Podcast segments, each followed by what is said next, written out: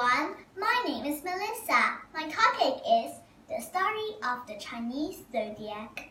Long, long ago, the Jade Emperor rules over the heavens.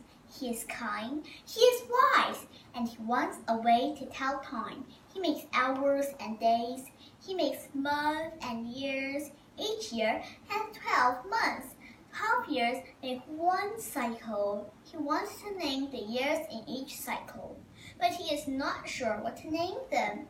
Then he sees the animals. I will have a race, he says. The first 12 animals to finish the race will have a year name for them.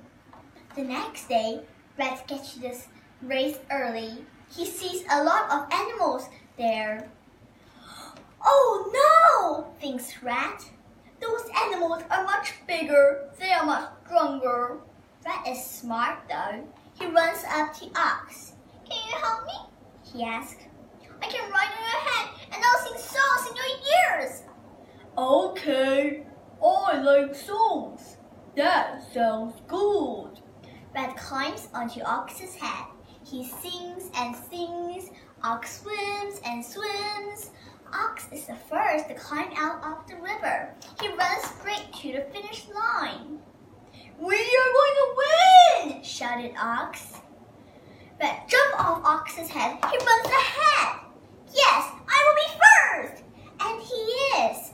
Jade Emperor named the first year of Rat. Ox is second and Tiger is third. And then comes Rabbit, Dragon, Snake, Horse, Sheep, Monkey, Rooster, Dog,